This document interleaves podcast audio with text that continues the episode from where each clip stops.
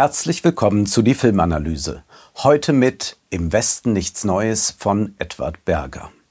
Zum dritten Mal nun wurde der vielleicht berühmteste Antikriegsroman verfilmt. Zum ersten Mal ja 1930 von Louis Milestone, ein Meisterwerk, das ein quasi dokumentarisches Sehen des Schreckens ermöglicht. Der Regisseur war in der Fotoabteilung der US Army während des Ersten Weltkrieges tätig und das, was er da gesehen hat, das bringt er mit in den Film.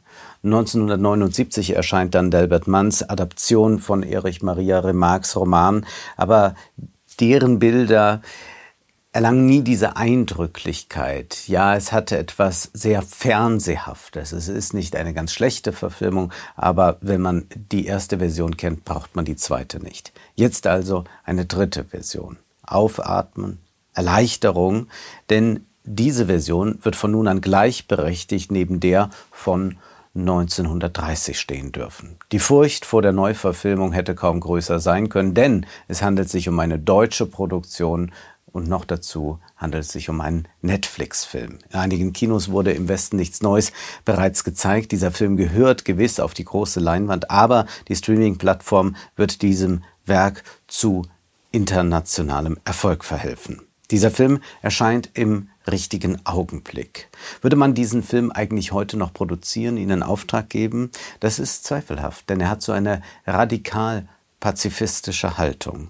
Wir erleben heute einen sehr leichtfertigen Umgang mit Krieg und Frieden, getrieben von Twitter-Moralismus und der fragwürdigen Gewissheit, dieses Mal wird alles anders sein, sind viele gern dabei, anzufeuern, Kriegstreiberei zu betreiben. Dieser Krieg kann wahrhaft gewonnen werden. Das Problem aber, das wir hier sehen, ist natürlich das, was Anne Morelli schon in ihren Prinzipien der Kriegspropaganda auf den Punkt gebracht hat, wie also die alten Lügen nur immer wieder im neuen Gewand erscheinen. Und dass das alles nicht neu ist, das können wir in diesem Film im Westen nichts Neues erleben. Dieser Krieg, so glaubte man auch damals, wird der letzte sein und dann ist Gerechtigkeit. Ein Lehrer hält eine große Rede, warum das genau das Richtige für junge Männer ist, sich jetzt zu stählen, bereit zu sein, sich zu opfern für ein höheres Prinzip. Ja, das sind Reden, die natürlich auch viele Parallelen zulassen zum Heute. Und die Abiturienten, die fallen darauf herein, wie ja auch 1914 viele Intellektuelle darauf hereingefallen sind, ja, sie sogar Werbung für den Krieg machten. Paul Bäumer und seine Mitschüler müssen an die Westfront. Sie freuen sich auf das Abenteuer und merken dann beim ersten Angriff, dass dies kein Abenteuer ist. Sie konnten sich gar nicht vorstellen, wie eigentlich ein Krieg vonstatten geht, was eigentlich ein Krieg bedeutet. Und wenn man sich fragt, was will dieser Film, dann ist die Antwort sehr einfach. Dieser Film will zeigen, was Krieg bedeutet und es gelingt ihm. Und wir gehen hier mit diesem Film eine Grenze, an eine Grenze äh, des Mediums Film. Wie sehr kann man eigentlich den Krieg heranholen an jene, die natürlich bequem da sitzen, vielleicht noch Cola trinken und nur die Bilder sehen, die ja die Erschütterung zwar hören, aber doch nicht am eigenen Leibe erleben, aber dieser Film führt uns ganz nah ran. Es gibt diese alte These, der äh, äh, zufolge es überhaupt keinen Antikriegsfilm geben kann. Das Kino sei äh, etwas sehr Zweischneidiges. Natürlich könnte man die Schrecken des Krieges im Kino zeigen, aber äh, die Faszination, die von Waffen ausgeht, von schwerem Gerät, äh, von Schlachten, die sei doch so groß, dass man plötzlich vom Krieg affiziert wird, auch im Antikriegsfilm. Ich habe diese These immer für sehr zweifelhaft gehalten und es gibt viele gute Antikriegsfilme und nun kommt noch ein neuer guter hinzu. Und dieser Film ist an keiner einzigen Stelle so, dass eine Faszination für den Krieg entsteht. Auch wenn die Bilder beeindruckend sind, imposant, so sind sie es nie im Sinne eines äh, den Zuschauer zum, zum Krieg locken, ihn irgendwie damit anfreunden, ihn in irgendeiner Weise etwas Schönes da vermitteln. Im Westen nichts Neues ist ein bis heute wichtiger, da zeitloser Roman. Krieg bedeutet noch immer, dass sich Soldaten für die Interessen eines Staates opfern und dass sie auf die angeblich feindlichen Kameraden schießen. Aber, gestehen wir es offen, dieser Roman hat Schwächen. Wichtig ist dieser Roman, aber ein stilistisches Glanzstück ist Erich Maria Remarque offen gestanden nicht immer geglückt. Es gibt Landschaftsbeschreibungen, die so angelegt sind, dass äh, der Autor versucht, einen hohen Ton anzuschlagen, der mitunter dann aber in den Kitsch kippt. Wo Remarque aber sachlich bleibt, da erschüttert er Zeile für Zeile. Und nun ist es so, dass sowohl die erste Verfilmung als auch jetzt die dritte Verfilmung es schaffen, äh, das, was ein bisschen kitschig ist, ein bisschen sentimental ist, ganz rauszunehmen. Wenn Sie eine Landschaft zeigen hier in diesem Film, dann hat das nicht das so pathetisch aufgeladene wie bei Remarque. Und dadurch wird es viel eindrücklicher. Ja, man kann ganz klar sagen, eigentlich ist die erste Verfilmung, und ist auch die dritte Verfilmung, besser als der Roman von Erich Maria Remarque, wenngleich man beides rezipiert haben sollte.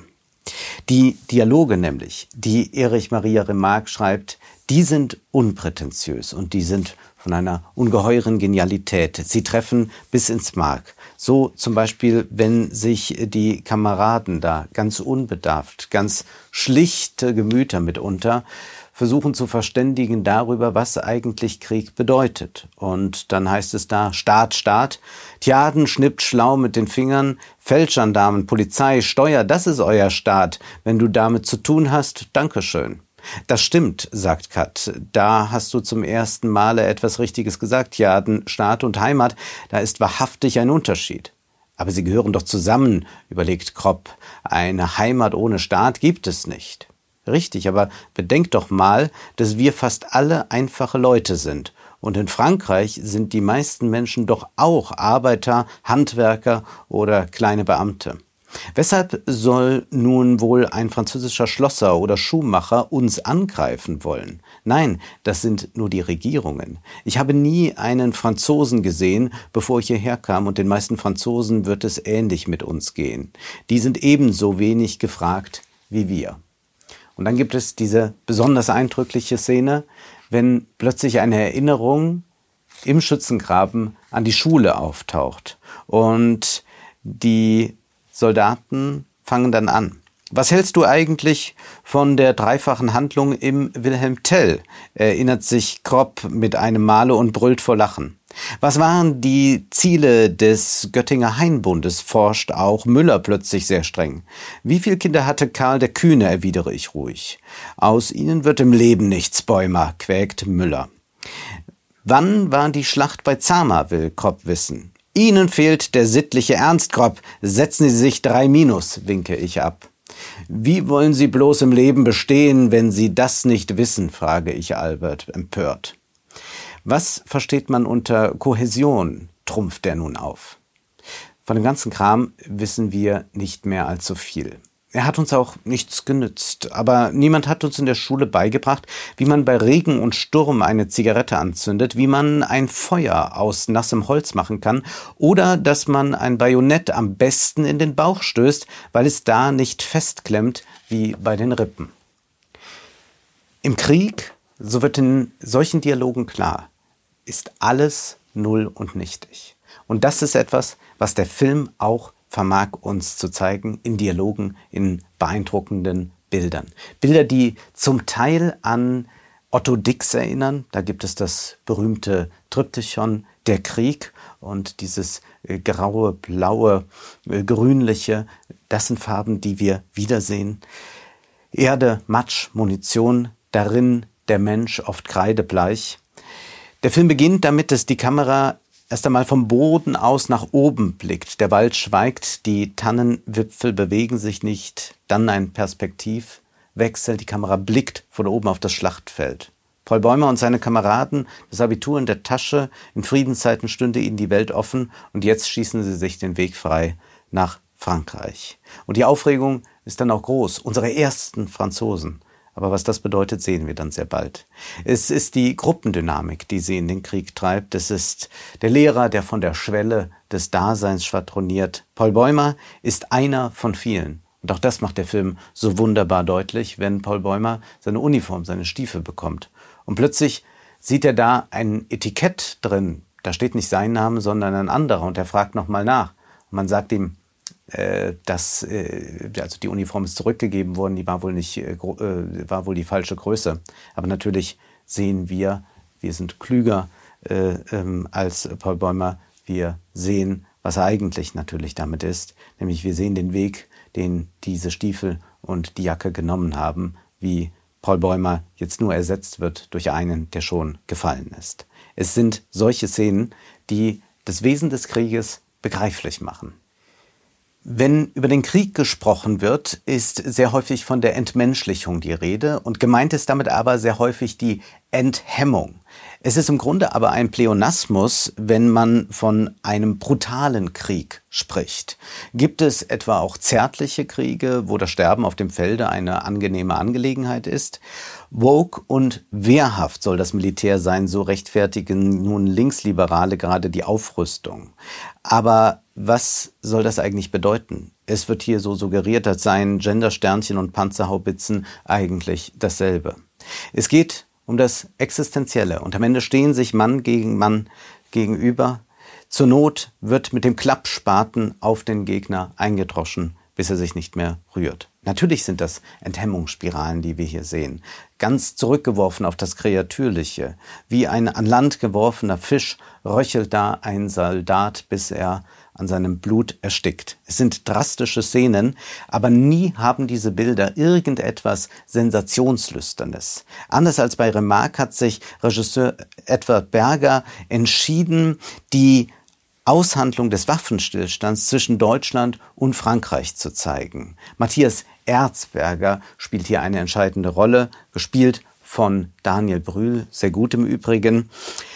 Es geht um Verhandlungen. Wie kann man Frieden schließen? Und Erzberger wiederholt immer wieder, dass täglich Zehntausende junge Männer sterben und dass man deswegen einfach schnell das beenden muss, wie immer das dann ausfällt. Es ist der Kontrast der Bilder, der hier zutage tritt. Wir sehen hier Leute im feinen Zwirn, wir sehen äh, Diplomaten, Unterhändler, Militärs, die äh, sich eher darüber aufregen, dass das Croissant nicht knusprig genug gebacken ist, während täglich zu dieser Zeit, also Ende des Krieges im November 1918, 40.000 Tote produziert werden von diesen Herren, die sich noch nicht so ganz entscheiden können. Und dann ist da noch General Friedrich, gespielt von David Striso, der noch weiter kämpfen will, der noch ein paar Monate warten will, denn er sagt, in ein paar Monaten, da rückt der neue Jahrgang nach. Da werden die nächsten Paul Bäumers verschlissen. Was so gut ist, dass diese äh, diplomatischen Gespräche gezeigt werden, äh, es ist ein, ein, ein sehr guter Einfall deshalb, weil wir hier nochmal erkennen, es geht Erzberger zwar um die Menschen, aber allen anderen geht es nicht um die Menschen. Das ist ja etwas, was wir immer wieder hören. Das ist für die Menschen, wir müssen das tun, um die Menschen zu retten und so weiter. Aber es geht eigentlich dann nie um die Menschen, sondern es geht um die Interessen zwei konfligierender Staaten. Und man erinnert sich natürlich da an das böse Wort, aber sehr wahre Wort von Henry Kissinger, der einmal sagte, naja, wer äh, Werte will, der sollte nicht in den diplomatischen Dienst gehen, sondern eher das Priesteramt anstreben.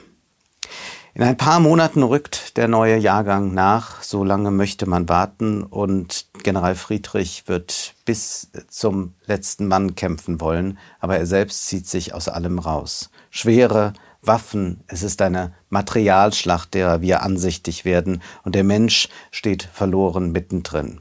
Die neueste Technik ermöglicht es auch, einen neuen Realismus zu zeigen. Und das gelingt Kameramann James Friend. Es ist ein hoch aufgelöster Realismus, den wir hier sehen. Aber es geht hier nicht darum, äh, quasi dokumentarische Bilder zu liefern. Diese Bilder sind sehr kunstvoll arrangiert, ohne dass die Stilisierung zu weit getrieben wird. Es ist äh, nicht so, dass wir am Ende nur noch Gemälde sehen. Aber womit Kameramann James French spielt, sind die Perspektiven.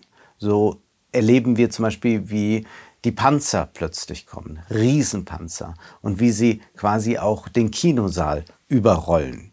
Es wird sehr stark gearbeitet mit Kontrasten, mit totalen und mit Nahaufnahmen. Und nie können wir uns irgendwo sicher einrichten, denn auch das ist das Wesen des Krieges. Es sind im Übrigen sehr präzise, ruhige Aufnahmen. Den Überblick verlieren wir nur in Momenten des Überraschungsangriffs. Nie verkommt der Krieg hier zum Spektakel aus tausend Schnitten. Es ist eine große Langsamkeit, mit der das alles vonstatten geht. Natürlich sind Parallelen zu ziehen zu Sam Mendes Film 1917. Beide Filme versuchen, den Film als Möglichkeit des Erlebbaren auszuloten. Wir erleben jetzt gerade, wie die Generation Snowflake die Militarisierung der Gesellschaft bejubelt und äh, tanzende Soldaten auf TikTok feiert. Und hier steht aber die Kamera in der Landschaft und sie blickt genau hin. Sie liefert die wichtigen Gegenbilder. Und dann spielt auch die Akustik natürlich eine Rolle. Die Schreie von Menschen, die verbrennen, die erschossen werden, die überfahren werden. Es sind ganz andere Bilder, die wir hier sehen. Bilder, die uns zeigen, wie der Krieg wirklich ist. Dazu gehört auch das Lapidare. Am falschen Ort, zur falschen Zeit, einfach Pech gehabt und man lebt nicht mehr. Es gibt eine Szene, wo zwei feindliche Soldaten nebeneinander liegen, quasi als Menschenbrüder, aber die Logik des Krieges verlangt es dann doch, dass der eine den anderen töten muss. Der historische Kontext ist dann überhaupt nicht mehr relevant. Es gibt ja diese Kritik an Remarque, er naturalisiere eigentlich den Krieg. Aber das tut er nicht. Er sagt nicht, Krieg ist halt irgendetwas Existenzielles und das ist immer da, sondern was hier schon ganz deutlich wird, ist, es müsste kein Krieg sein. Krieg ist keine Naturgegebenheit. Aber wenn Kriege erst einmal losgehen, dann entfalten sie ihre Quasi-Natur, womit gemeint ist, dann sind alle Kriege irgendwie gleich. Wir haben derzeit einen Heroismus-Diskurs. Und es gibt durchaus die These, dass vielleicht in den Hollywood-Actionfilmen der Heroismus konserviert wurde, die Menschen, die sich bereit sind zu opfern. Äh, man hat es nur erst im Kino genossen und plötzlich adaptiert man es für Realpolitik. Aber vielleicht ist das zu kurz gegriffen, wenn man so kausale Schlüsse ziehen möchte. Das ist ein bisschen so, wie man sagt, äh, die Computerspiele sorgen für eine Brutalisierung der Gesellschaft. Man muss sehr vorsichtig damit sein. Was aber ganz sicher ist, ist, dass ein solcher Film ganz klar uns einen Antiheroismus präsentiert. Gerade weil diese jungen Männer erst einmal versuchen, heroisch zu sein und dass es im Krieg gar keinen Heroismus geben kann, das sehen wir hier in aller Deutlichkeit. Insofern ist das ein gutes Gegengift zu all den Heldentoden, die wir immer noch erleben. Und der Film führt uns so nah an den Krieg heran, wie das ein Film tun kann. Alles andere ist dann uns und unserer Reflexion überlassen, dass wir äh, bereit sind, es zu glauben und nicht es noch einmal selbst nachspüren müssen auf irgendeinem Schlachtfeld dieser Welt. Felix Kamera spielt diesen Paul Bäumer. Wir sehen, was er erleben und mit ansehen muss. Er macht das großartig. Felix Kamera gelingt es durch sein subtiles Spiel, dass wir gemeinsam mit ihm immer wieder auf das Grauen des Krieges blicken und in seinen Augen das Grauen sehen. Es ist aber eine Identifikation über das Sehen. Üblicherweise funkt, funktioniert die Identifikation durch eine emotionale Lenkung des Publikums der Gestalt, dass wir mit einer Person besonders mitfiebern, weil sie uns aufgrund einer rührseligen Backstory zum Beispiel ans Herz gewachsen ist. Aber dieser Film macht ja von Anfang an schon durch die Uniform die große Austauschbarkeit klar. Es könnte auch ein anderer Paul Bäumer sein. Im Krieg ist der Mensch ja nur Material. Er darf kein Individuum sein. Und das stellt ja auch für das Genre Kriegsfilm eine Schwierigkeit dar. Wie will man denn das eigentlich zeigen, das Allgemeine des Krieges, wenn man doch immer wieder Figuren in den Mittelpunkt stellen muss?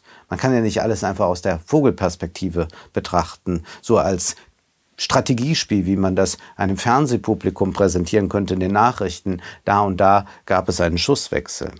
Also muss man doch nah an den Protagonisten ran, ohne dabei eine Individualisierung vorzunehmen, so dass dann aus dem Allgemeinen das Besondere wird, sondern man muss tatsächlich immer wieder das Allgemeine betonen. Und dafür braucht man einen Schauspieler wie Felix Kammerer. Er lädt seine Rolle nicht mit dem Besonderen auf. Ja, er ist eigentlich ein Individuum, aber im Krieg darf er es nicht mehr sein. Sein und unser Blick überlagern sich und wir schauen nicht länger, sondern sehen. Das war die Filmanalyse mit Wolfgang M. Schmidt.